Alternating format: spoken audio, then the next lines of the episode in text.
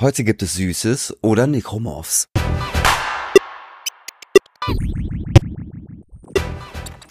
Der Pongpot Game Talk mit Max, Emmert und Dennis.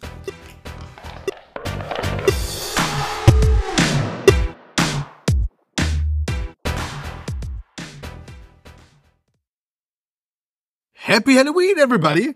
Ähm, wir sind wieder dabei mit Pongpot, Pongpot, Pongpot Game Talk. Und äh, wir haben uns gedacht, wir machen mal so eine kleine Halloween-Folge, so ein kleines Halloween-Special. Sonst gibt's uns ja immer donnerstags. Aber jetzt kriegt es schon an einem Dienstag beides Tage, die mit D anfangen. Und äh, wir haben ja so ein bisschen den Spooky Months ein bisschen verkackt, weil wir ja nur zwei Gruselfolgen gemacht haben. Aber wir bleiben jetzt im Horror. Ähm, wir werden noch über Resident Evil 7 reden in den nächsten Wochen. Und all, alles, was uns noch einfällt, was gruselig ist. Unter anderem unsere Spiegelbilder. Das wird eine ganz, ganz tolle Folge äh, im Laufe des Novembers. Aber heute reden wir über die Spiele, über die Horror-Games, die uns wirklich gepackt haben und die man unbedingt, unbedingt spielen sollte. Und eigentlich stand Resi 7 auch auf diesem Zettel, aber uns ist aufgefallen, das haben wir alle gespielt. Also sowohl Dennis als auch Emmett als auch ich, die auch beide hier sind, haben Resi 7 gespielt. Und da haben wir uns doch gedacht, zu Resi 7 machen wir eine extra Folge, weil ich glaube, wir haben jetzt zu den Spielen, die wir heute besprechen, das ist Five Nights at Freddy's, ähm, Dead Space und The Evil Within 1. Das haben wir nicht, also nicht jeder von uns hat alle Spiele gespielt. Das sehe ich richtig, oder ihr beiden? Ja. Äh, ich habe die alle gespielt. Dennis ist der Streber. Gut, dann mache ich mein Mikro jetzt auf aus und Dennis übernimmt. Äh, crazy. Äh, äh, habt, habt ihr drei bis 28 Stunden Zeit über diese wundervoll, über Dead Space zu spielen und dann noch 20, äh, zu sprechen, dann noch 20 Minuten über Five Nights at Freddy's und was auch immer sie Evil Within war. Uiuiuiui. Jetzt werden meine Spiele wieder gebasht. Evil Within ist das Red Dead Redemption der Horror Games. Ja, Gott, nein! das Evil Within wollte eigentlich Resident Evil sein und hat irgendwas anderes Merkwürdiges gemacht. Das ist, sehe ich ganz, ganz anders. Das äh, äh, Evil Within ist großartig. Und weil Evil Within so großartig ist, fangen wir auch mit diesem wunderbaren Spiel an. Evil Within ist ein Spiel aus 2014. Und das ist von Tango Gameworks entwickelt und von Beth Bethesda Softworks dann gepublished worden. Und in dem Spiel spielt man einen Detective, der zu einem äh, Mordfall in einer Irrenanstalt gerufen wird. Und äh, in dieser Irrenanstalt scheint es am Anfang zu spuken, bis man dann irgendwann rausfindet, äh, weil diese gesamte Welt dreht und, und dreht sich und man hat so das Gefühl am Anfang, man ist so ein Apokalypsen-Szenario. Dabei ist man eigentlich in so einer Art Matrix. Ähm, Im Spiel heißt es STEM und äh, man muss einen verrückten Psychopathen aufhalten, der diese Fantasiewelt übernommen hat und versucht, also er versucht, der Psychopath versucht auszubrechen, weil der eigentlich nur noch ein Hirn ist, was in einem Glas ist und äh, du bist leider irgendwie aus Versehen da reingerutscht und äh, musst deinen Weg da rausfinden.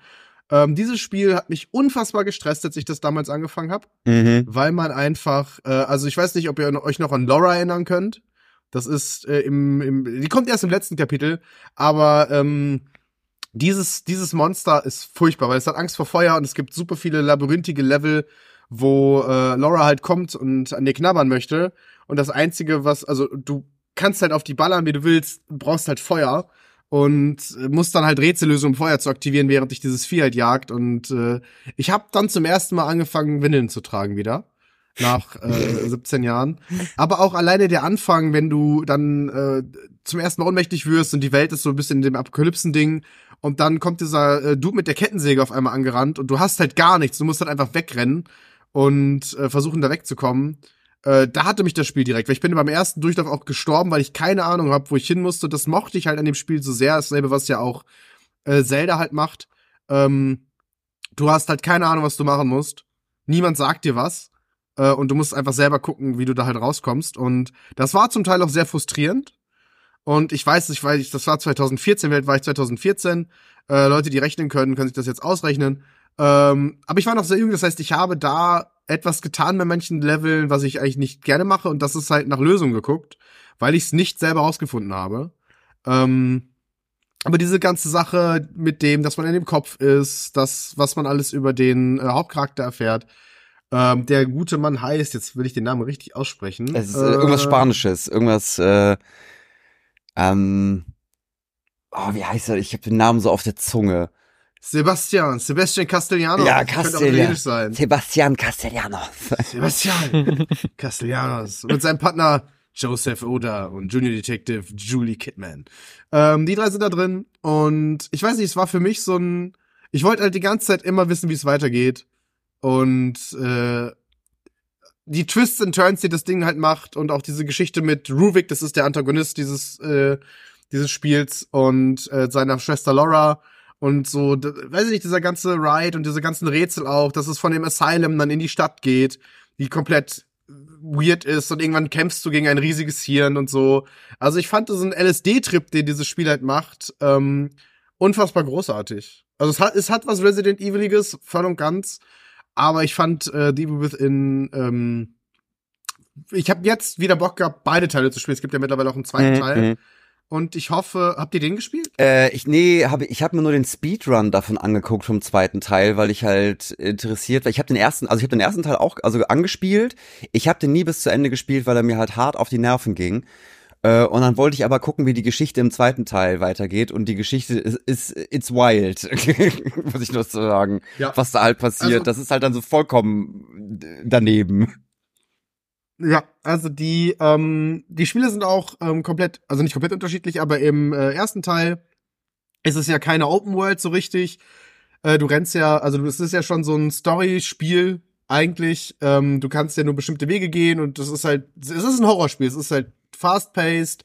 Äh, Horror, es ist Survival, weil du musst mit deiner Munition halt irgendwie auskommen. Es gibt Areale, die du aufsuchen kannst. Es gibt so Safe-Orte, wo du speichern kannst, wo du dich aufrüsten kannst und sowas.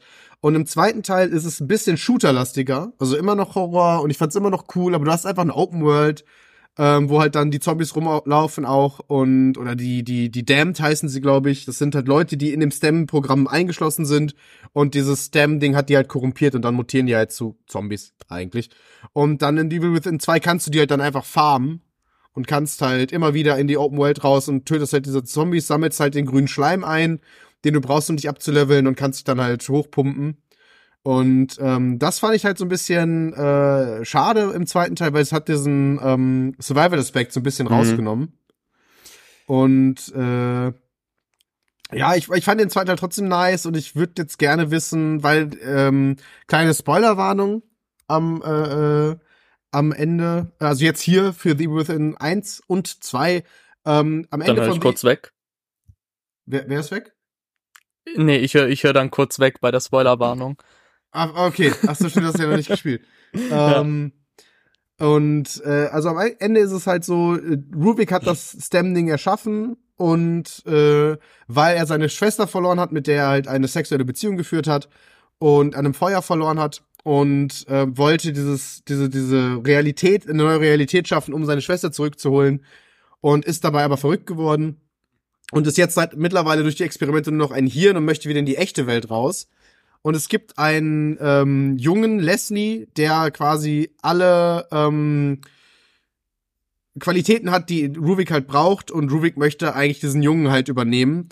Und du versuchst halt dann, diesen Jungen in dieser Welt zu finden als Sebastian Castellanos. Und ganz am Ende des Spiels hast du halt aus Versehen statt Ruvik Leslie getötet.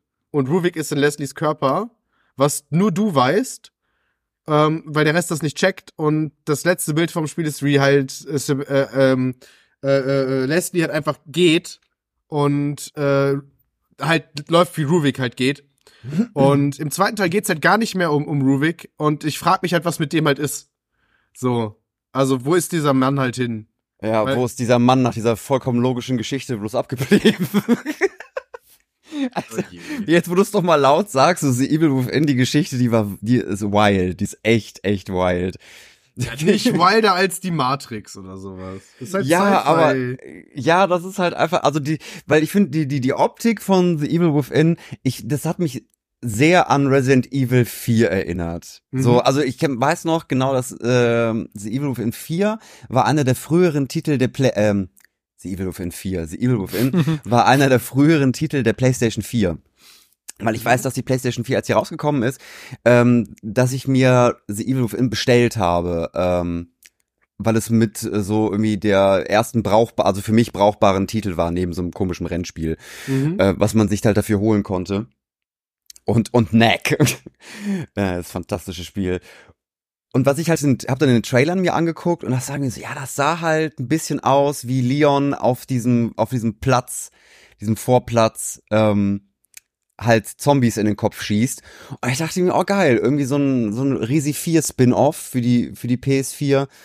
Warum nicht? Und dann habe ich immer weiter gespielt und es war, und es wird halt so Banane, die Story, also so over the top Banane. Dass ich mir dachte, ah, ich weiß nicht, ob ich damit zurechtkomme. Und das Spiel besteht halt auch viel aus Schleichen, habe ich erfahren. Also ich dachte, man könnte da so ein bisschen ballern. Nee. Nee, nee, nee. Ist halt, ja. Oh, davon bin ich aber ein großer Fan. Ja, ich auch. Es ist halt, der erste Teil ist ein richtig krasses Survival-Game und ähm, sehr viele Rätsel auch. Und es gibt halt so ein paar, es gibt den Keeper, das ist so ein äh, Boss mit so einem äh, Tresorkopf. Ja, ja, ja. Du musst halt äh, über das Spiel den, den, also wenn ich das richtig in Erinnerung habe, den Code für den Tresor finden. Und vorher kannst du den halt einfach nicht umbringen. So. Mhm. Und, ja, also äh, es geht, was das, äh, was das Art-Design des Spiels angeht, ist das wirklich, also das ist wirklich fantastisch. Also du, du, du, du guckst dir die, die, die Szenarien an, die sie erschaffen haben, und du denkst dir, wow, das ist eklig oder das ist gruselig. Ähm, ich kann mich noch besonders am Anfang, ich weiß, du startest ja in einem, in einem Krankenhaus, da ist die Welt noch normal. Genau. Und dann passieren in diesem Krankenhaus schon, schon wirklich verrückte Dinge und dann bricht die Welt in zwei Hälften. Ja. und du fährst mit dem Krankenwagen und dann, und dann wachst du in einer anderen Welt auf. Ähm, und das musst ist so ein bisschen Inception in dem Horrorgewand. genau, genau. Und du siehst Ja. halt immer, immer diesen Leuchtturm im Hintergrund, wo du irgendwie hin musst. Ähm, äh, Sebastian Castellano ist, der, ist ein üblicher Detective-Charakter, der äh, von einer Bourbon-Wolke umgeben ist. Und sehr Äh, sexy. sehr Sebastian sexy. Ist sehr, sehr sexy. Ja, sehr, sehr sexy, aber seine Tochter verloren hat und deswegen ähm, so ist, wie er ist und immer noch im Job, aber alle Kollegen machen sich Sorgen um ihn, aber er macht seinen Job und dann passiert diese verdammte Scheiße hier. Und er zieht, und er zieht's einfach durch. Äh, Sebastian Castellano, der ist ein Mann, der es einfach durchzieht. Ich sagte, ist mir scheißegal, ich gehe jetzt zu dem Leuchtturm, auch wenn da auf dem Weg Monster sind, weil ich muss meinen Job machen. Das Verbrechen schläft nicht. Ähm, ja, aber das, ich habe diese diese Bereiche halt, das heißt Survival Horror. Du, ich, du musst einfach, es ist äh, auch auch ein bisschen wie Assassin's Creed, dass du halt versuchst immer zu backstabben. Du schleichst dich durch dieses Level und musst möglichst effizient versuchen, keine Gegner zu triggern und die mit so einem Assassinenkill von hinten mit deinem Messer zu ermorden, weil sonst kommt die ganze Horde und die frisst dich einfach. Und das fand ich ein bisschen langweilig auf die, auf die Dauer, weil ich halt die ganzen Bereiche immer wieder neu gespielt habe. Zwei Patronen für meine Kugeln, äh, für meine, für meinen Revolver hatte, was einfach niemals reicht, weil die Gegner irgendwie fünf bis sechs Patronen, also Schüsse in den Kopf brauchen, um zu sterben. Sogar auf normal. Und das heißt, sobald die einmal Lunte gerochen haben und, und geil auf dich waren und der ganze Mob hat dich verfolgt, warst du eigentlich tot. Und das fand ich immer ein bisschen schwierig. Das war ein bisschen ätzend, dass ich halt diese Bereiche immer wieder neu anfange und sage, okay, erst muss ich da lang gehen und den von hinten töten, damit äh, ich zum Rechten gehen kann, der dann irgendwie ein Stückchen weiter gegangen ist, um den zu töten. Und dann und weiter und weiter und weiter und weiter und weiter. Ich habe da zwischendurch so die die Mischung fand ich nicht ganz so ganz so prickelnd bei diesem Spiel zwischen Shooter-Elementen diesen Schleichelementen. Okay, Hm. aber ich weiß nicht, ich habe das, also ich fand das, hab das ja von, ich habe jetzt nur den ersten Teil halt nochmal gespielt, weil ich hatte natürlich nicht die Zeit, alles nochmal zu spielen. Aber vor allen Dingen halt dieses Asylum, wenn dann halt Ruvik da ist und du hast keine Ahnung, und der ist ja random auch. Also da, dieses Asylum ist ja dann das Ding, du hast ja da dieses, diese, diese, diese Tür, wo dieser menschliche Kopf drin ist, und da äh, sind ja so drei so ähm, Einlässe drin und du musst ja dann die Körperflüssigkeiten finden und so. mhm. Und also Augenflüssigkeit, Hirnflüssigkeit und noch was. Und dann ist es halt, da ist dann halt so Open World mäßig. Und dann hast du halt diesen, diesen Ruby-Charakter, wo du nicht weißt, was das ist. Und der ist halt, der, der one-hittet dich halt. Ja. Und der ist halt, taucht halt random auf. Und du musst halt dann da mehrere Rätsel lösen und sowas. Und äh, wenn der dann halt kommt und sich ankündigt, musst du halt gucken, dass du dich irgendwie versteckst und sowas. Und dann, also Ja, das es schon geht- mega stark. Also ich Es gibt halt also die diese äh, auch diese eher gescripteten Elemente. Ja. Äh, die fand die fand ich schon ganz fantastisch. So auch, auch die auch die Bosse, die da präsentiert worden sind. Das, ich kann mich immer noch an dieses große Puppenmonster erinnern, also dieses riesige Vieh, was halt aus ganz vielen Köpfen besteht, die lange schwarze Haare haben und so aus Gliedmaßen zusammengetackert. Äh, und auch der ähm, der äh, Tresorkopfmann war auch eine äh, war auch eine nette Idee als Boss. Ich glaube, den gibt's sogar mehrmals. Ja, also den kannst du am Anfang nicht töten. Du musst halt diese, diese, diesen Code für diesen, ähm, Ja. für die, also der Keeper kommt mehrmals. Es gibt diesen Kettensägen-Dude, das ist ja einfach nur so ein mit einer Kettensäge. Da ist es ja auch noch normal. Am Ja. Anfang denkst du halt auch noch so, okay, das ist irgendwie menschliche Gegner. Und dann, äh, erst wenn du aus dem, also dann gibt's diesen Ruvik, diesen als übernatürlichen und diesen Kettensägen-Dude, das ist eigentlich quasi alles, was in dem Asylum ist. Und dann auf einmal, wenn du aus dem Asylum halt rausfährst, ähm, bricht diese Welt halt in zwei. Und ab da fängt halt dann dieser Eldritch Horror an Ja. wo alles halt keinen Sinn mehr macht und sowas. Und das hat auch was Lovecraftian-mäßiges irgendwie. Und ähm, ja, äh, dieser, dieser Keeper, den gibt's halt äh, außerhalb von, ich, am Ende bist du wieder dann in dem Asylum. Und den, äh, der kommt halt die ganze Zeit, der verfolgt dich halt durch, das- durch das ganze Spiel. So. Und Ah, irgendwann nice. kannst du den halt platt machen. Der ist so ein bisschen, wie heißt der nochmal bei Resident Evil, dieser Dude, der die ganze Zeit Stars sagt, dieser ganz Ja. muskulöse Dude. Ja. Nemesis. Ja, ja, ja. Genau, Genesis. Der ja. geht dir doch auch das ganze Spiel auf den Sack. Und irgendwann kannst Ja. du ihn dann umbringen. So ist, so ist quasi der Keeper auch. So. Ja, wobei Genesis konnte man gefühlt fünfmal umbringen Ja, und beim ja, ja. sechsmal ist er dann wirklich gestorben. Also ja, beim Keeper, beim Keeper musst du immer gucken, wo ist der Ausweg. Nemesis kann man ordentlich bitch slappen, aber den kann, der, der, der kriegt ja jedes Mal auf den Sack. Okay, ja gut, aber das, also beim Keeper halt gar nicht. Du kannst den halt nur, also langsamer machen. Mhm. So. So, du kannst dem halt auch, und ich habe auch schon äh, ein paar Mal echt all- super viel in den reingeballert. Ähm, und na, du kannst ihm halt auch irgendwie dann die Kniescheiben wegschießen und dann fällt er halt hin, aber der steht halt irgendwann wieder auf, so. Mhm. Und äh, deswegen, äh, irgendwann bist du in einer Arena, wo du dann halt, auch, wo ich dann erstmal so 20 Minuten den Ausweg gesucht habe, in meiner Erinnerung jetzt. Weil so weit habe ich natürlich nicht gespielt, jetzt beim zweiten, äh, jetzt beim, äh, aber damals mit, mit 16. Und das ist aber eigentlich die Arena, wo du den halt töten musst. Und bis ich Ah, das gecheckt okay. habe, dass jetzt der Moment ist, diesen, diesen Gegner kaputt zu machen, äh, habe ich bestimmt 20 Minuten lang einen Aus Ausweg gesucht. So, und dann keinen Ja. gefunden. Aber ich find's halt, ich, ich weiß halt nicht, ich hab's, ich hab's äh, ganz fond in Erinnerung, äh, vor allen Dingen halt, also ich kann mir vorstellen, ich weiß, da gibt's dann diese Arenen, vor allem wenn du dann wieder zum Asylum musst, aber vor allem dieser Anfang im Asylum und das, das Ende im Asylum, klar, wenn du dann gegen das riesige Hirn kämpfst, ist halt ein bisschen wild, aber so ist das halt. Ja. Ähm, aber halt so, wenn Laura dann kommt, ich meine, soweit hast du es dann, glaube ich, nicht geschafft. Ähm, die ist halt auch noch mal ganz anders. Laura ist noch mal eine ganz andere Nummer. Da habe ich heute noch Albträume von. Also, weiß ich nicht. Laura ist, wenn ich, wenn ich da irgendwie auf Instagram so ein, so ein Artwork von der noch sehe oder so, die Frau, die Frau hat, hat mich traumatisiert. Nee. Keine Chance. Also, ähm, ich, ich, wenn eine Frau sagt, dass sie Laura heißt, bin ich raus. So, also, arbeite ich nicht mit, rede ich nicht mit, habe ich zu viel Angst vor dem Namen. Ja, da bin ich auf jeden Fall sehr gespannt. Also ähm, vor allem so Spiele mit so Stealth-Passagen finde ich eigentlich immer sehr geil. Ähm, Gerade auch zum Beispiel bei The Last of Us hat mich das immer sehr gepackt.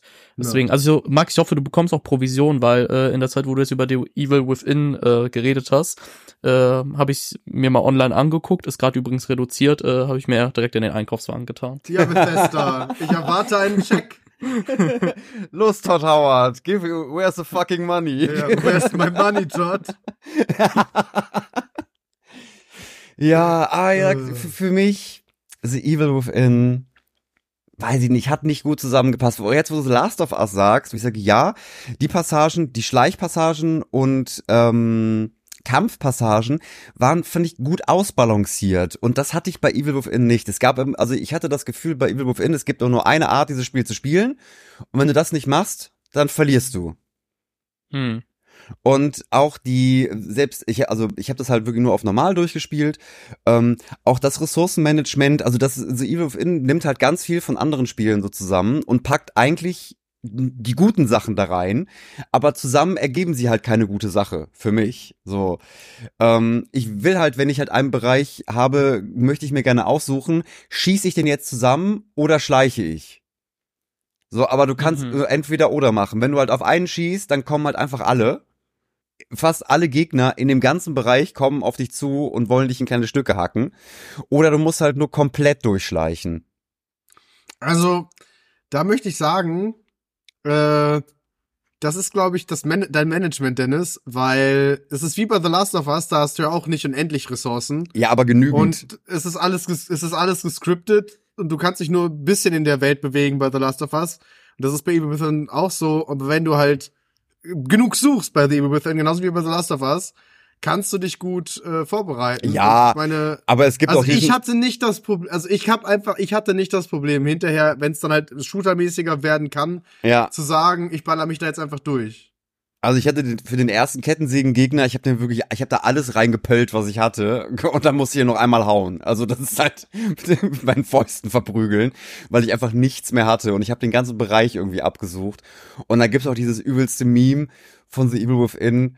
Ähm, du, du siehst halt auf dem Boden liegen einen Ries ein Riesenhaufen Pistolenmunition, also Pist äh, diese Kartons, wo die Mhm. Munition halt drin ist. Und darüber schwebt das Emblem, dass da zwei Kugeln sind. Aber du siehst halt schon auf, in dem Level liegen da einfach 150 Kugeln, aber er nimmt sich nur zwei mit. Und das ist für mich so ein bisschen, so ein bisschen Evil Within. Es sieht fantastisch aus. Also auf dem Papier sollte es sich unfassbar geil spielen. Für mich war es am Endeffekt nichts. So, ich habe das bis zur Hälfte gespielt und dann habe ich da wirklich instant das Interesse daran verloren, dieses Spiel weiterzuspielen, weil dann die Story war halt verwirrend. Ähm, die, die Level, die Abschnitte, die waren nicht belohnend genug. So, weil ich den einen Weg hatte, das war für mich schon fast wie ein Puzzle-Game. So, ich musste halt herausfinden, in welchen genauen Weg ich das Spiel spielen muss, damit ich ins nächste Level komme. Und das hat's Mhm. für mich ein bisschen madig gemacht. An sich, weil vor allem, also, das ist auch ein bisschen schade, weil ich mag diese abgespacede Geschichte. Da habe ich so einen Sweet Spot für, für so, für so vollkommen over-the-top-Stories. Ähm, und halt das Art-Design sieht fantastisch aus in diesem Spiel Das So, war. die Bosse und auch halt auch manche Level, die halt so ein bisschen gescriptet sind, wo halt es gibt ja das übliche, der Gegner bricht durch die Wand und du musst einfach wegrennen äh, und versuchen den Kisten auszuweichen ähm, oder auch verschiedenen Fallen auszuweichen. Das ist halt wirklich klasse. Also da haben sie sich, äh, was halt den Horror angeht, den diese Welt fabriziert. Da, Mhm. da sind die die extra Meile gegangen. Das ist halt wirklich, wirklich sehr, sehr geil. Aber halt die Spielelemente, diese klassischen ähm, Level, wo du durch musst, boah, schwierig. Oder vielleicht einfach nicht mein Geschmack. Ja. So, obwohl bei Last of Us, äh, bei Last of Us, was ja im Prinzip, also das ist ja äh, das gleiche Schema. Du hast milde, offenes Areal mit äh, verschiedenen ähm, Points of Interest da drin, wie irgendwie, du hast das Haus mit mehreren Etagen, du hast daneben noch irgendeinen Schuppen, einen großen Platz, überall laufen Gegner rum äh, und du hast halt viele Möglichkeiten, dich zu verstecken hinter Kisten und so weiter. Ist ja im Prinzip das gleiche. Hat mir bei Last of Us besser gefallen als bei The Evil Within, also dieses Prinzip Mhm. der Levels. Mhm. Ja. Also es ist für mich eines der Must-Have-Horrorspiele, die man spielen kann. The Last of Us natürlich auch, obwohl ich nicht weiß, ob ich The Last of Us als Horror klassifizieren würde. Oh, schon, schon. Ich, ich, nein, also mir geht's, mir geht's darum, ich finde halt so Zombies, genauso wie The Walking Dead und sowas, ich finde Zombie ist halt fast schon sein eigenes Genre, ja. ähm, wo ich halt den Horror nicht so ganz fühle. Ich meine, klar, wenn jetzt morgen die Zombie-Apokalypse ausbricht, habe ich halt schon Angst. so, Finde ich schon beunruhigend. aber ich, ich habe so bei The Last of Us immer so das Ding, äh, es ist halt mehr was von einem Drama. So, weil im Endeffekt tötest du ja auch viel mehr Menschen, als du Zombies irgendwie tötest am Ende. mhm. Ähm, und das ist ein geiles Spiel, so, also The Last of Us ist auf jeden Fall, aber ich würd's, also ich finde The Evil Within, weil es dann auch natürlich dieser Lovecraftian Eldritch Horror ist, äh, hat für mich viel mehr von Horror als äh, The Last of Us. Ja, ja, So, natürlich. ähm, aber Evil Within ist ja irgendwie Horror auf, äh, auf, auf 12 geschraubt. Da ist ja alles gefährlich. Da kann sich ja die nächste Kiste, die du anguckst, in, äh, in Sentient Being verwandeln und dich fressen Ja. wollen. Würdet ihr eigentlich, ähm, wenn wir, würdet ihr, wie heißt es denn, Dark Souls als Horror bezeichnen eigentlich am Ende des Tages, wenn wir bei Sentient Beings sind? Oh, Dark Souls ist einfach nur, das ist einfach der Horror für deine Nerven. Mhm. Also tatsächlich, ich ja, also ich, ich, ich habe es, ich habe es einmal übers Herz gebracht, anderthalb Mal ein Souls-Game durchzuspielen und das war Bloodborne. Und zwar auch nur aus dem einen Grund, also die Optik sieht fantastisch aus, du hast eine Knarre, das war irgendwie auch ein Verkaufsargument. Und dieser viktorianische Horror, der hat mir unfassbar gut gefallen. Und ich habe mir da damals das Let's Play von den Rocket Beans angeguckt. ja. Und die sind ich glaube, die haben anderthalb Stunden, haben die halt an einem ersten dicken Gegner verschwendet, der noch nicht mal ein Boss war, sondern einfach nur ein herumlaufender Gegner. Und das hat mich so aufgeregt, dass ich gesagt habe, so schwer kann das Spiel nicht sein. Ich hole mir das jetzt und ich spiele das jetzt. Und dann habe ich es durchgespielt, glaube ich, zweimal.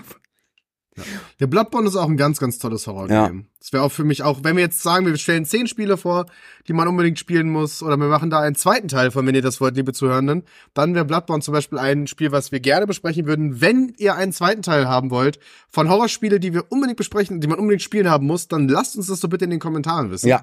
Und ich würde sagen, ähm, jetzt haben wir mein Spiel, The Within, zu Genüge diskutiert. Für mich eines der Horrorspiele, die man unbedingt gespielt haben muss. Für Dennis ein Spiel, wo er mir seine Zeit mit verschwendet hat. und was es für Emma am Ende des Tages dann ist, sehen wir vielleicht in einem News und nachgereicht in ein paar Monaten. In einem Pongpot Review. Damit, genau, und damit würde ich sagen, ähm, gehen wir ganz, ganz eiskalt zu Dennis Spiel, damit ich darüber shit.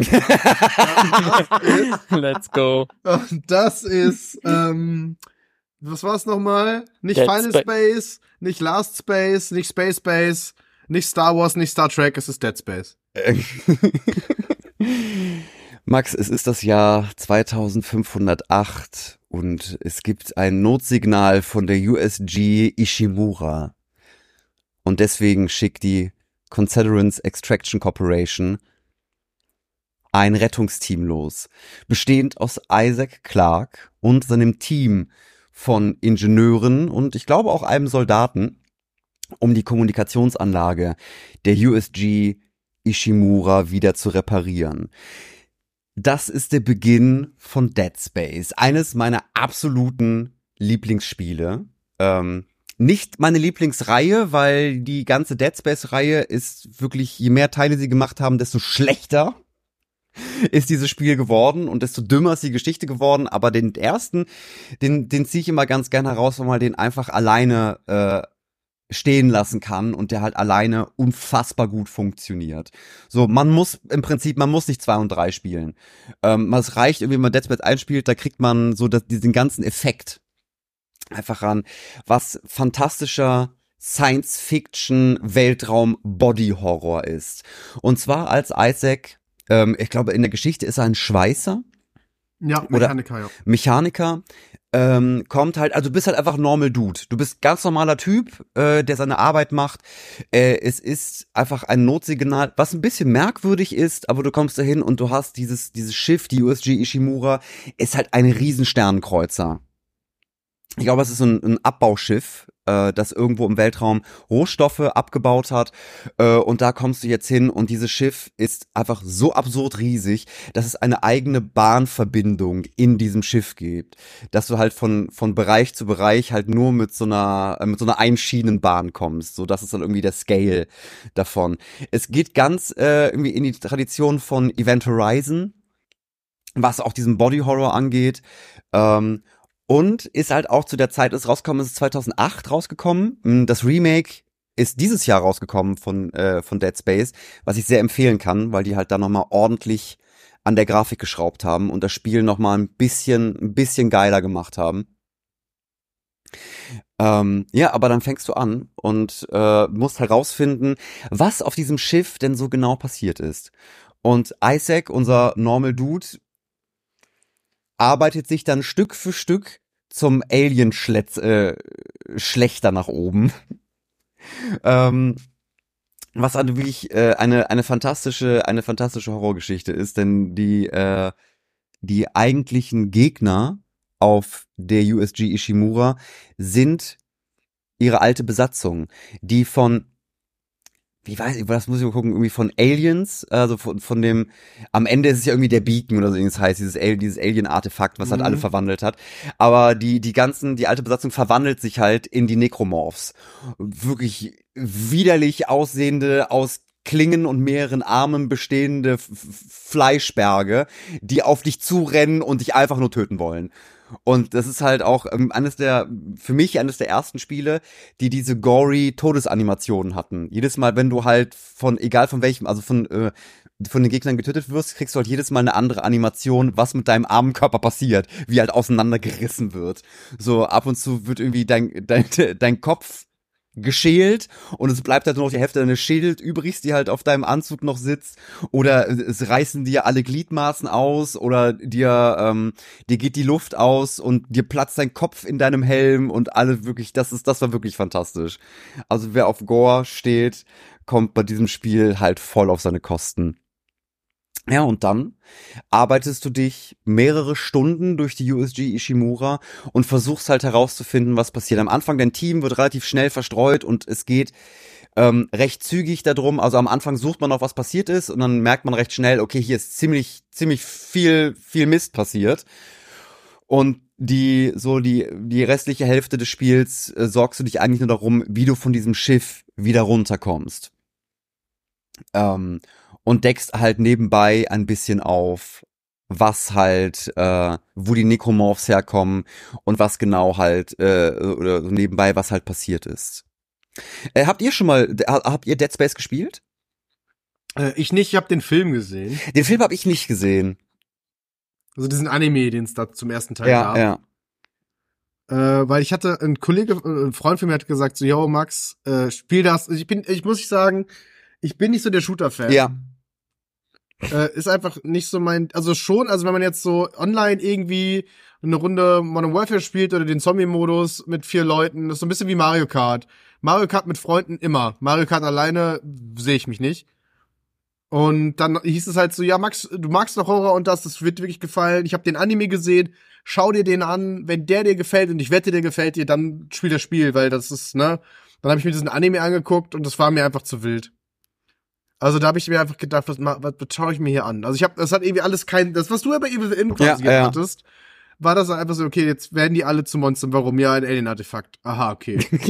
so, das war für mich so die, da, da hat sich jemand hingesetzt und hat gesagt, lass uns das uninnovativste Spiel machen, was wir machen können. Das ist ein Schiff, das ist ein, eine Crew, die wird zu Zombies und wir knallen die alle ab. Und das mehr, wer mehr das nicht. Und da habe ich mir dann gedacht, nö. So. Also einfach nur nicht mein, mein Art meine Art Bier, so. Ja, ja, kann ich, kann ich verstehen. Es ist halt auch, ähm, ist halt speziell. Also zum Beispiel, ich bin, ich bin halt ein Riesenfan von Science Fiction und deswegen hat Mhm. mich das schon mal auf jeden Fall getriggert. Dann bin ich halt auch ein Fan von Charakteren, die halt nicht irgendwie äh, äh, äh, Supersoldat Nummer 38 sind, die irgendwie Universal Soldier, der irgendwie da hinkommt und sagt, und jetzt räumen wir mal so richtig aus. Wir sind die Space Marines. Hu, hurra! Und äh, also eh, wie halt Alien zum Beispiel. Das sind Ja. halt, da kommen halt die harten, äh, harten Space Marines dahin. Aber auch in einem zweiten Teil. Ja. Aber Ripley äh, überlebt trotzdem und das ist halt da so, es war für mich, ähm, ich glaube, Resi 4 kam drei Jahre vorher raus. Mhm. Und das hat dieses, also für mich das Horrorgenre halt neu, neu definiert, weil vorher war Survival Horror ähm, halt äh, tanky Controls und festgestellte Kamera. Das war halt irgendwie, das waren halt die ganzen Survival Horror Games damals. Du hattest immer irgendeine Kamera im Raum stehen und du musstest deinen Charakter dadurch manövrieren und dann en entwickeln sich, entwickelten sich die Jumpscares dadurch, dass du halt nicht um die Ecke gucken kannst und da stand halt ein Zombie. ja. So, und dann hat das halt ja, ähm, ich weiß nicht, ich, hab mich, ich kann mich noch erinnern, dass ich damals so eine leidenschaftliche, leidenschaftliches Streitgespräch mit einem Kollegen hatte, der Resident Evil 4 so richtig scheiße fand, weil halt die festgestellte Kamera nicht mehr da war. Oder er sagte ja, und das, ich, weiß- ich kann mich nur so an eine Worte erinnern, meinte, ja, das ist der Tod des, des, der, Reihe. Resident Evil 4 ist, das, ist das Schlechteste, was diese, äh, was Resident Evil passiert Hm. ist. Äh, Ja. davon werden sie sich nie wieder erholen. Aber da Ähm, hat jemand Angst vor Veränderungen. Ja, wo ich halt, äh, Daniel, hast er leider scheiße gelabert. ja, genau. Du hast wirklich, du bist ein Snob und, Also ich glaube, mit der Aussage hätte der auch für Teil 5 und 6 noch warten sollen. ja, aber äh, Teil, Teil 5 und 6 waren halt Verirrungen von Resi. Aber nichtsdestotrotz. Und das war halt für mich, nach, also als Resi 4 rauskam, konnte ich diese Horrorspiele endlich spielen. Mhm. weil halt alle gesagt haben, okay, das funktioniert ganz gut, das ist, da bewegen wir uns hin, so können Survival Horror Games aussehen, halt als Third-Person-Shooter und nicht einfach nur Shooter sein, sondern halt auch Survival Horror Games sein. Und seitdem konnte ich das Spiel und äh, Dead Space ist für mich, was halt so ein bisschen die Mechaniken angehen, irgendwie das, das Gute von Resident Evil 4 rausgenommen, auch dieses Third-Person-Shooter, ähm, ähnlich auch die Areale aufgebaut, äh, und dann noch mit diesem Sci-Fi-Horror-Twist. Und natürlich, was Mhm. mir halt auch am meisten gefallen hat, Das ist der, äh, der Gliedmaßen-Abtrennen-Simulator 3000. Das war halt einfach, diese Mechanik war so neu. Dass die Necromorphs auf dich zukommen und du kannst in die Gliedmaßen einzeln abschießen. Was halt geschichtlich super für mich in, ähm, in das Konzept gepasst hat, weil Isaac ist ein Mechaniker. Ja. Der hat keine Space Marine Waffen. Der hat jetzt keinen Bolter dabei, der äh, Red Bull große Patronen abschießt und explodiert. Nee, der hat äh, der hat einfach, ein, der hat halt einen Lasercutter oder so einen Cutter, womit halt, was halt eigentlich ein Arbeitswerkzeug ist für ihn. So irgendwie zum Kabel durchtrennen oder zum Teile, zum Teile lösen und wieder Ja. verschweißen. Und das äh, hat es so schön gemacht. Und natürlich auch, ähm, was zum Beispiel im, Ver im Vergleich äh, von Resident Evil 4, also damals von 2005 bis 2008, sich halt sich besser ausgedacht haben, ist die UI. Das Interface, Mhm.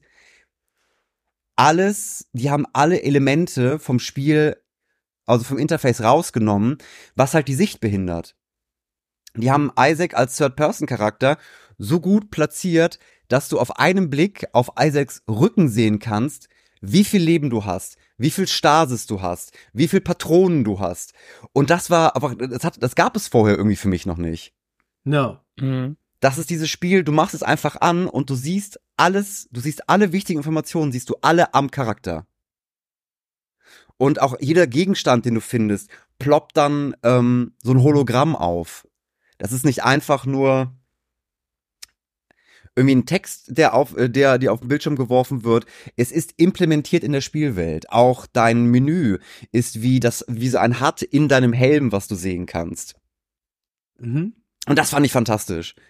So dass es diese, so es wird einfach alles, die, die Immersion war noch mal ein Stückchen größer, weil du nicht links unten sehen kannst, äh, wie, wie viel deine Lebensanzeige, wie viel Patronen du hast und äh, etc. pp. Ja. Mhm. Und das war, also das, das, das hat mich wirklich, wirklich begeistert. Und dann natürlich der, der, die Mechanik, die, die Necromorphs rennen auf dich zu, diese Monster, und du kannst in die Beine abschießen und dann krabbeln sie weiter auf dich zu. ja. Das war, das war vollkommen wild. Dass das geht. Also zu dem Zeitpunkt halt, es war 2008, so Spiele waren schon cool, aber ja, aber das ist halt, es hat sich nochmal so ein Stück weiterentwickelt. Das war Mhm. normalerweise, du, wenn du halt zum Beispiel die alten Resi-Teile halt nimmst, auch also vor Resident Evil, Resident Evil 4, ja. du hast auf die geschossen, die haben sich einfach hingelegt. Die haben, die haben sich hingelegt und, sind, und dann sind sie nicht mehr aufgestanden. Oder vielleicht nochmal aufgestanden. Oder wenn irgendwas ein goriger Effekt war, dann gab es halt so ein, dann hat, sind die halt irgendwie geplatzt. Ja. Mhm. So, aber äh, auch jetzt, das Spiel ist auch fantastisch gealtert. Klar, es gibt das Remake. Wenn man das direkt nebeneinander hält, äh, merkt man schon, wie viel sich eigentlich in der Zeit getan hat.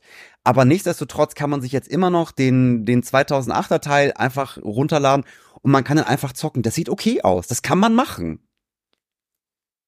Der gleiche, also du, du wirst immer noch, es wird immer noch gruselig sein. Ja.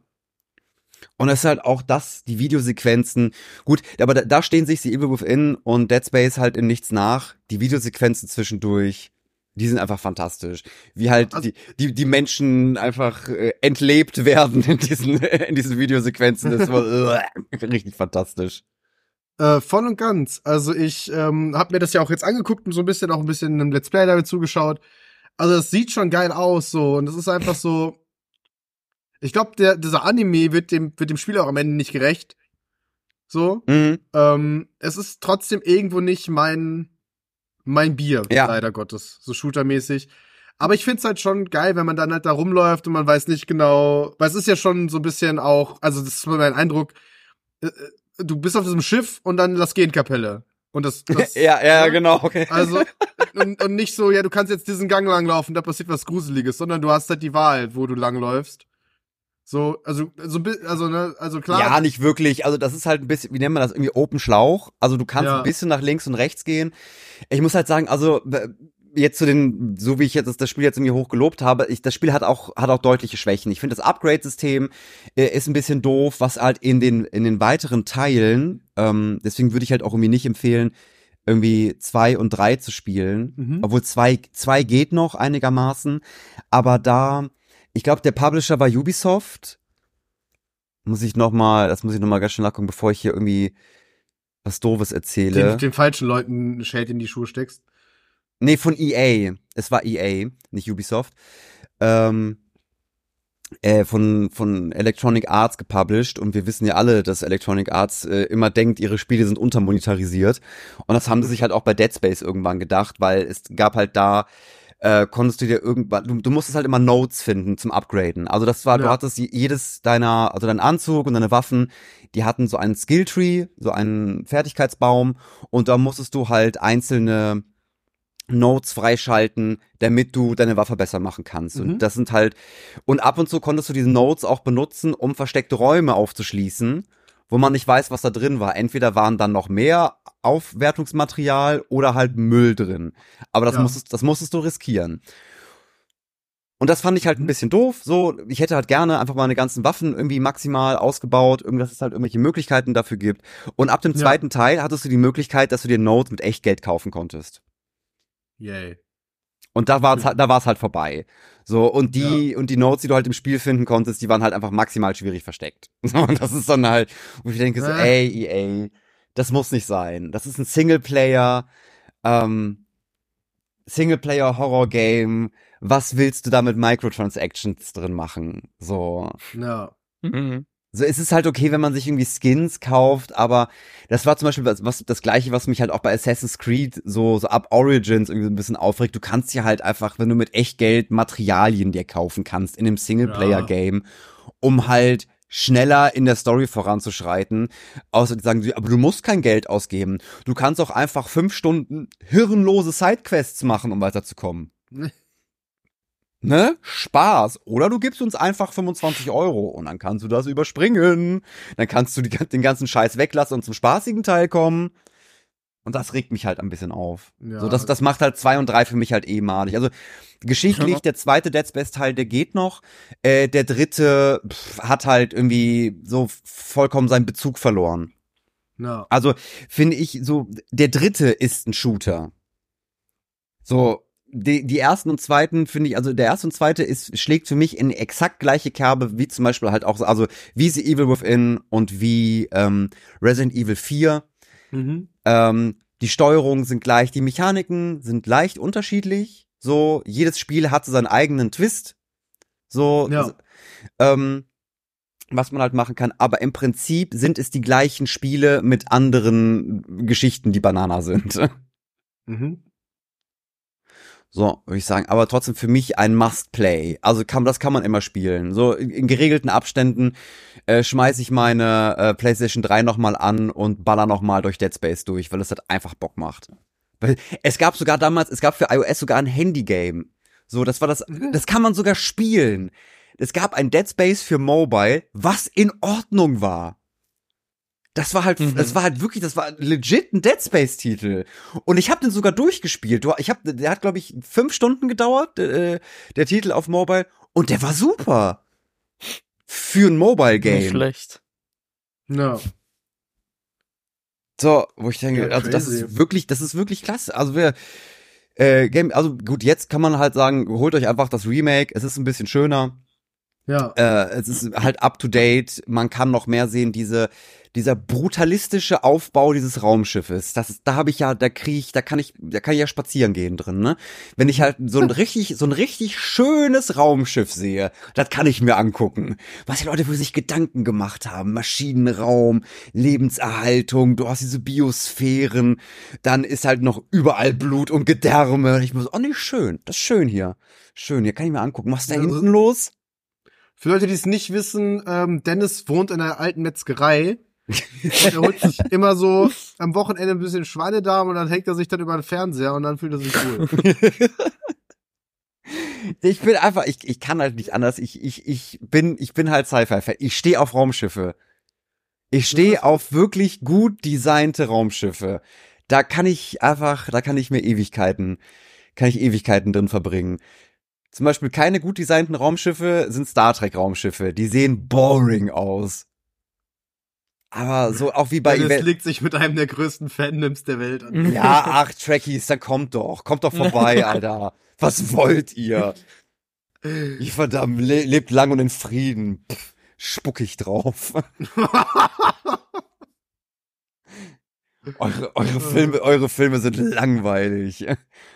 Außer, okay, jetzt, jetzt kann ich es ja richtig triggern. Die beste Star Trek-Serie, die ich gesehen habe, war Star Trek Discovery. Die ist wirklich fantastisch. Die ist das Beste, was Star Trek jemals gemacht hat. Und die neuen Filme. Ich glaube, jetzt werden sie mich jagen. Möglich ist das. Ich weiß, Max, warum bist du so ruhig? Hast du Angst vor den Trekkies? Nö, ich, äh, ich weiß nicht. Meine Lieblings-Star Trek-Serie ähm, ist der Abspann. Nein, meine Lieblings... Lower Decks. Nein, nein. Lower Decks ist, tatsächlich- ist, tatsächlich, Decks. ist richtig geil. Ich liebe Lower, Lower Decks. Decks ist meine Star Trek-Sache. Die ist großartig. Ja. Und Discovery fand ich auch gut. Da verstehe ich den Hate tatsächlich nicht. Aber ich bin auch nicht im Fandom drin. Und ich habe ein, zwei Filme gesehen. Ich Ja. habe natürlich die neuen Filme gesehen und halt äh, hier mit, äh, wie heißt der denn noch? Es ist Sir Patrick Stewart als Picard. Die sind auch, äh, ist einfach Sir Patrick Stewart so. Ja. Ein bisschen was. Ja. Ich finde die Borg halt großartig. Mm, ja, ja, ja, so. So. Die haben schon ein das paar ist gute. Ein ganz, ganz toller Antagonist. Ja. Aber die Klingonen finde ich zum Beispiel doof. Weiß ich nicht warum. Ich finde die einfach nicht witzig. ja, aber Star Trek Discovery, ich habe die halt auch geguckt und ähm, die ist halt, die ist halt ein bisschen hirnerweichend. Also das ist äh, überaus infantil, wie, worüber sich die Leute da unterhalten. Ja, aber ich bin das Infantil. Die eine, eine sagt, yeah, Wissenschaft. Und dann denke ich, ja, ich bin raus. Okay. Das ist mir zu dumm. Aber ich glaube so, ich habe auch mit einem Star Trek-Fan gesprochen und die wirklich, die hassen Discovery. Inbrünstig Crazy, hassen sie crazy. es. Aber auch ein paar, also ich habe, äh, als Lower Decks noch auf Amazon Prime war und Mhm. man es noch gucken konnte und man keinen Paramount Plus Account dafür Oh ja, brauchte, das ist auch. den nächsten Streaming-Service, bitte Ja. hört auf, hört Ja, einfach ist auf, Lass es Sonst- einfach sein, ja. Sonst ist die Zeit, ist die Zeiten kommen, wo sich sonst alle wieder ihren Piratenhut anziehen, wenn ihr noch mehr Streaming-Services mit eigenen Abo-Modellen rausbringt. Das ist halt wirklich so, Leute. Hab da nicht Äh, drüber nachgedacht. Aber da in den Kommentaren bei Amazon Prime, manche, manche haben auch die Lower Decks gehasst.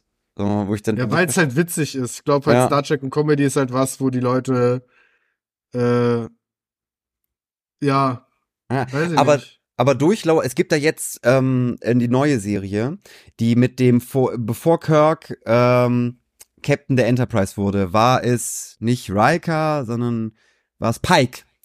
Äh, Captain Pike. Und davon gibt es jetzt auf Paramount Plus eine Serie, wo halt auch einer aus, also äh, Bäumler aus den Lower Decks mitspielt. Ja, ich weiß. Äh, Und ich hab ein bisschen Bock, das zu gucken. Großartiger, großartiger Schauspieler. Ja, ich habe so ein bisschen, bisschen Bock, äh, äh, das zu gucken. Also auch der, der, der, wie heißt der Schauspieler nochmal? Äh, Jack Quaid. Ja, Jack Quaid. Ähm, der zum ersten Mal ist mir ja hier in, in, in The Boys, hat er seine Hauptrolle.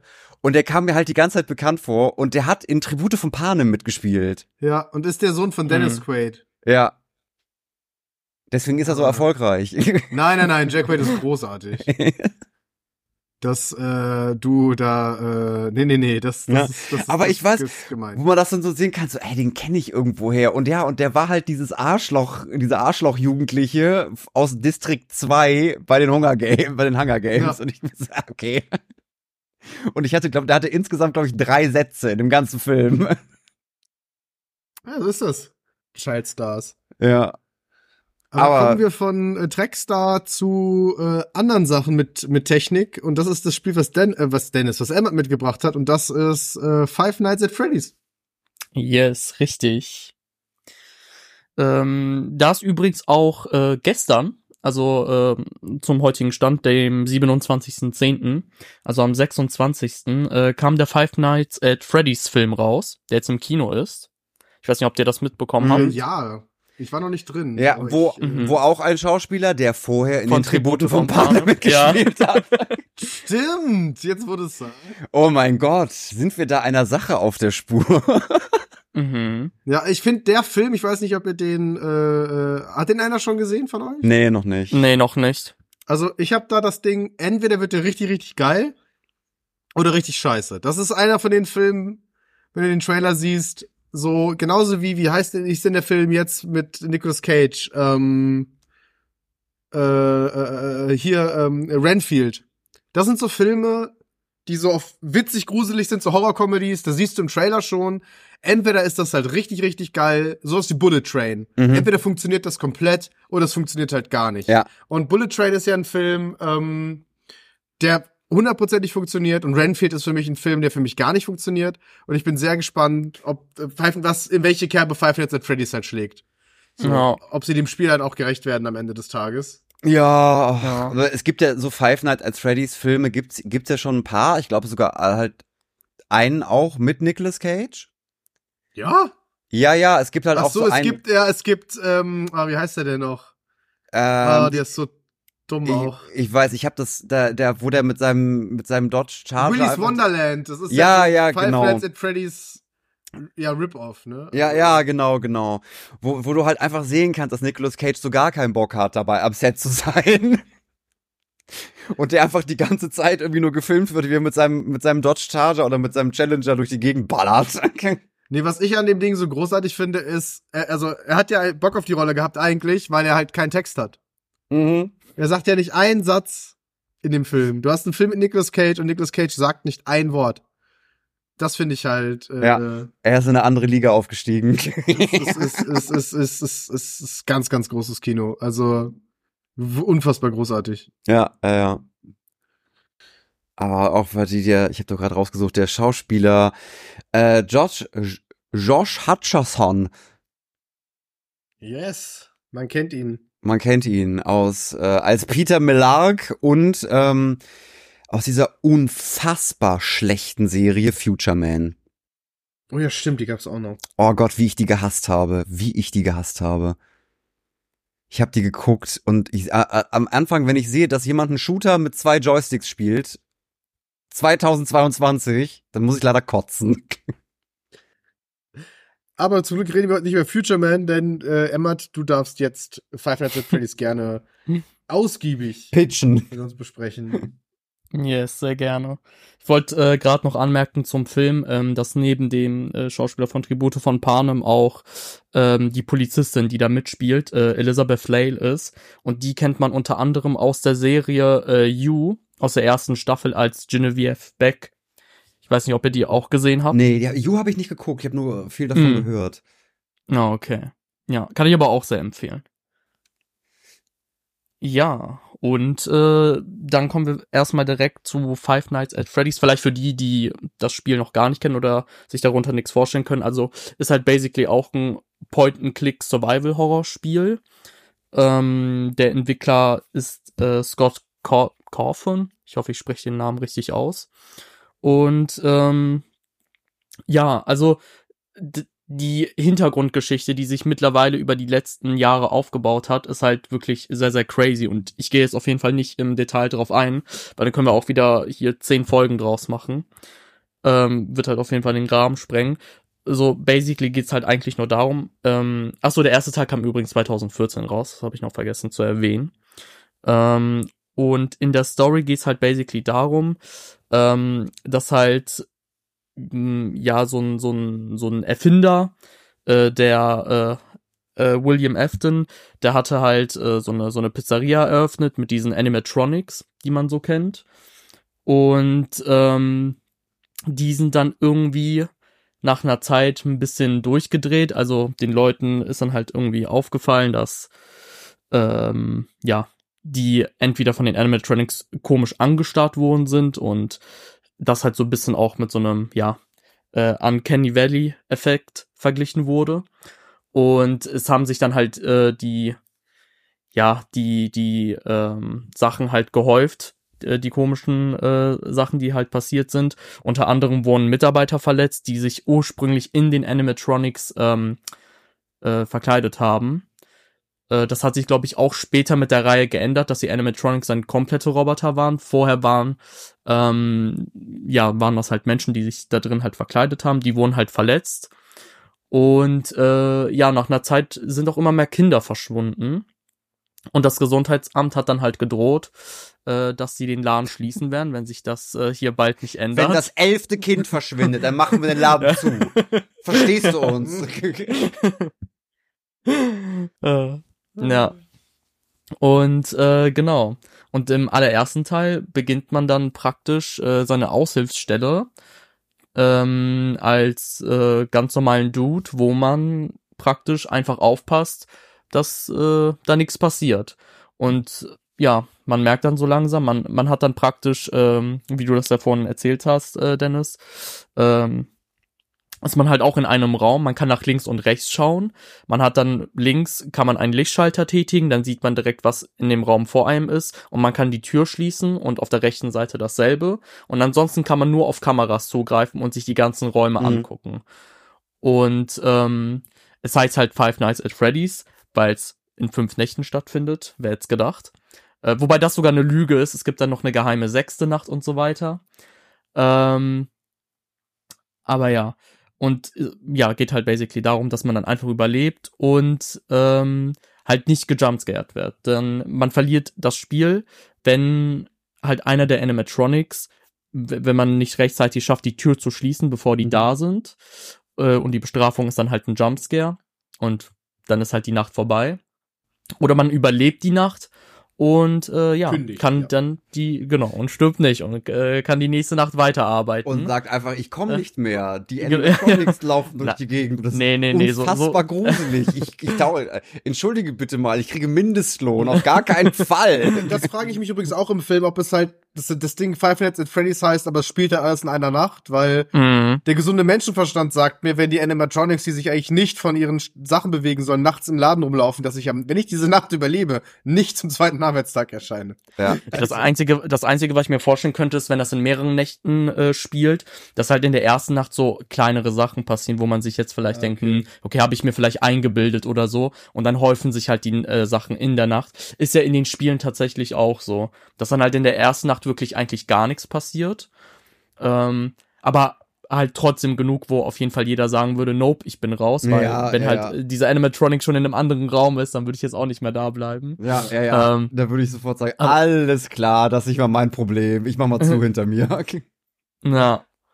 Und halt in der fünften Nacht ist es dann halt so, dass die Animatronics sich teilweise wirklich einfach teleportieren. Mhm. Äh, vor allem der gefährlichste äh, Freddy Fazbear, äh, der der, ja, das, das äh, Maskottchen praktisch der Reihe.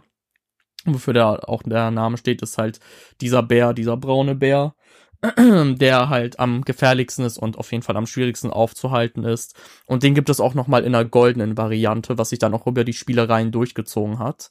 Mhm. Ähm, mittlerweile hat auch Five Nights at Freddy's auch echt extrem viele Spiele, ähm, die auch alle immer so eine leicht andere äh, Mechanik hatten. Ähm, also angefangen in Teil 1, dass es halt, ähm, dass du halt praktisch eine gewisse äh, Prozentanzahl an Strom hattest. Und wenn du jetzt zum Beispiel die Kamera tätigst, das Licht einschaltest oder die Türen schließt, ähm, zieht es halt einfach mehr Strom weg. Und hm. du kannst zwar dann bis, keine Ahnung, also du musst halt immer bis 6 Uhr morgens überleben. Die Schicht beginnt immer um Mitternacht. Ja. Also sechs Stunden musst du überleben. Und ähm, im ersten Teil ist das dann so, du kannst zwar, also ist es relativ einfach nicht zu sterben, aber wenn du zum Beispiel die ganze Zeit die Türen unten hast, dann wirst du auf jeden Fall die Nacht auch nicht überleben, weil dann der Strom weg ist und wenn der Strom weg ist, dann bist du halt sowieso ganz leichtes Opfer für die Animatronics. Mhm. Genau, deswegen äh, muss man halt gucken, wie man das, äh, ja, wie man das managt, ähm, dass man dann halt einen guten, ähm, ja, eine gute Verteilung von auf die Kamera schauen und wann schalte ich jetzt das Licht ein und die Tür schließen äh, für sich findet. Mhm. Also muss man auf jeden Fall auch ein bisschen darüber nachdenken. Und ähm, ge generell, bevor ich jetzt nochmal weiter zu den anderen Spielen gehe, äh, für mich ist jetzt guter Horror nicht, dass es halt irgendwie krasse Jumpscares oder viele Jumpscares gibt.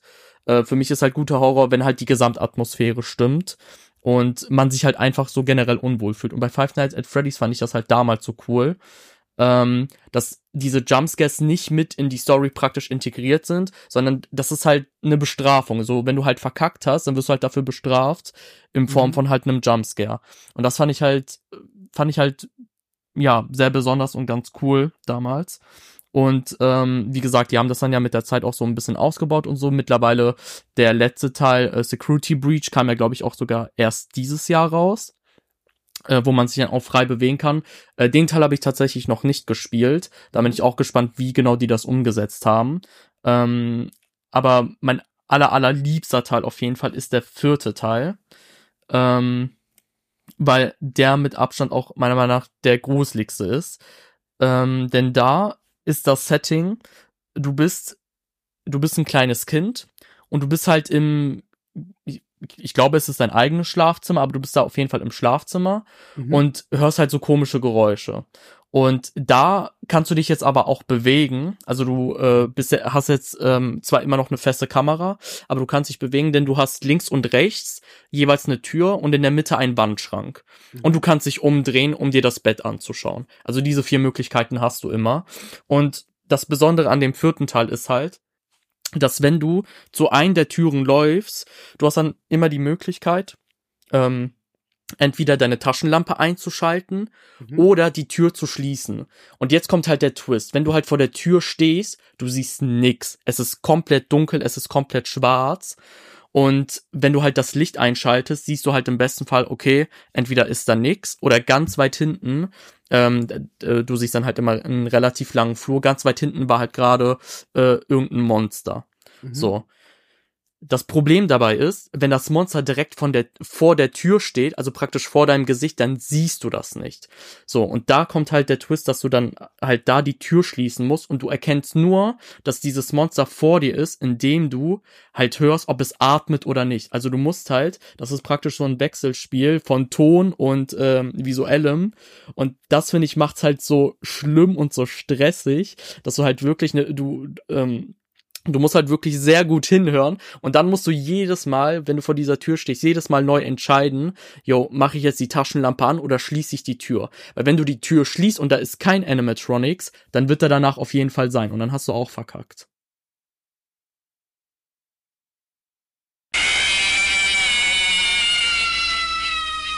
Crazy, aber was ist da dann die, ähm, das, das hab ich, ich habe nur den ersten gespielt, das klingt aber nach einem sehr, sehr geilen Game.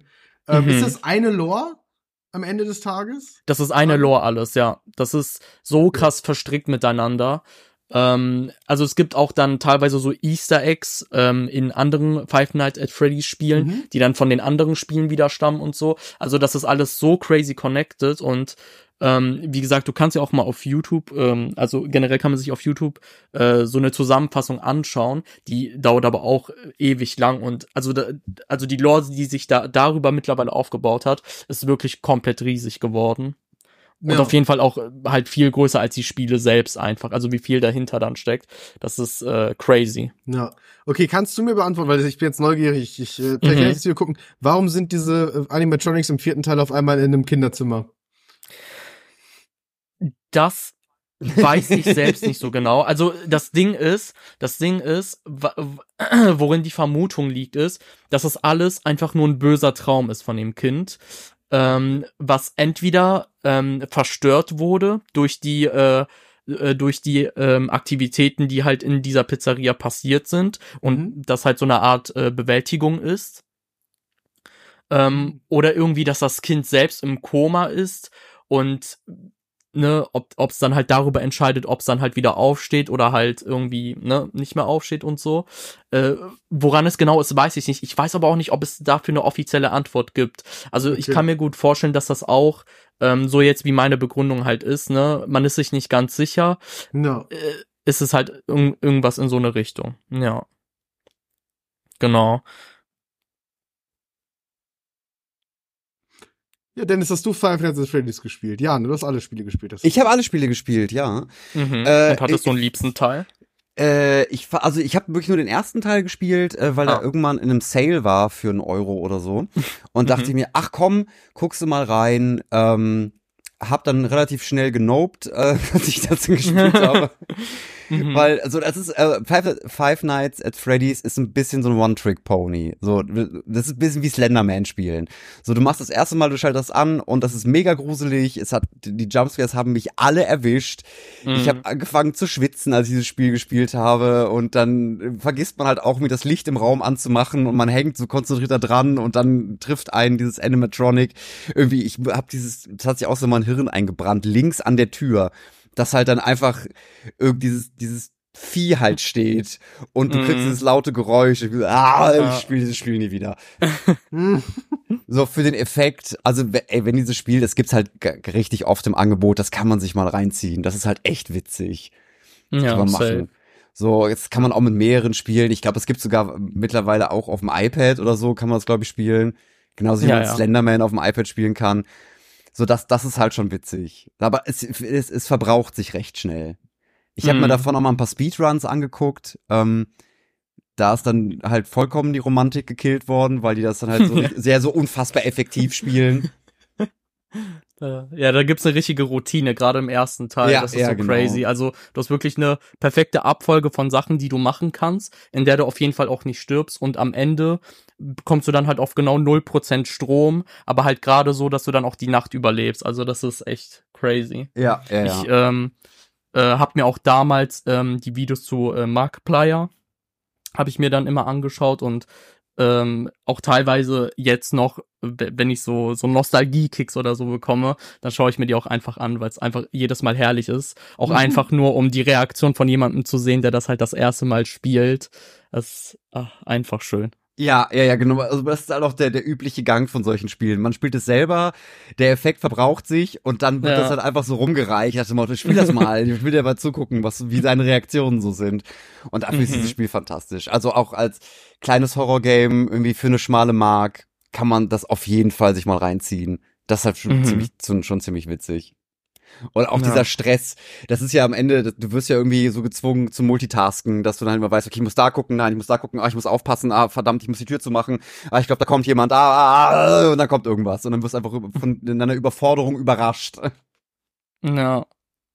Also wirklich gut. Aber mit dieser, ich habe auch mitbekommen, dass es dahinter äh, eine ausufernde Geschichte gibt. Da habe ich mich halt null für interessiert. Mhm. Ja, ich habe mir die einmal angehört und angeguckt und mich versucht bisschen reinzulesen. Hab dann auch relativ schnell bemerkt, boah, ich raff eigentlich gar nichts. Also das geht dann teilweise so weit zurück äh, in der Story und ist halt, wie gesagt, so komplex. Also klar, wenn man halt so die Zeit dafür hat und sich da mal so richtig reinfuchst, kann ich mir auch vorstellen, dass das sehr geil ist. Aber das ist halt wirklich so zeitintensiv. Also du musst wirklich für das Franchise leben Ja. und richtig dafür brennen. Äh, ja, also mich selbst hat das jetzt auch nicht so krass gepackt. Ja, Ähm, ist auch ein bisschen so der Fall, äh, das war halt ein Glückstreffer, dass das Spiel so gut funktioniert hat und so bekannt geworden Ja. ist. Äh, aber die Geschichte, also was man sich im, im ersten Spiel dabei gedacht hat, war halt einfach wirklich nur so, wir brauchen irgendwas Gruseliges. Wir nehmen jetzt diese Animatronics und wir haben ein relativ einfaches äh, Gameplay-System, was halt funktioniert. Und alles, was halt diese ausufernde Geschichte dahinter, wurde, glaube ich, im Nachhinein einfach draufgesetzt, weil man ihm mehr Bedeutung geben wollte, weil man dieses Franchise am Laufen lassen, also am, am Leben Ja, lassen safe, wollte. safe. Und ich finde, das, das, das merkt man halt ein bisschen. Das ist, das Ja. ist ein bisschen, dass es so geschuhhornt ist. So, ja, nee, das äh, ist, ist Canon, das ist passiert, der musste man umschreiben, nein, eigentlich doch nicht. Und ich ja, komm, lass es doch einfach, nimm doch einfach eine gute Idee und lass es eine gute Idee sein und macht nicht irgendwie zwang, Mhm. zwanghaft da noch mehr draus. Ja, aber ich finde trotzdem, dass es jetzt auch nicht so schlimm und so schlecht war. Ähm, zum Beispiel, wie, wie hieß nochmal dieses Neighbor-Spiel? Bad Ähm, Neighbor?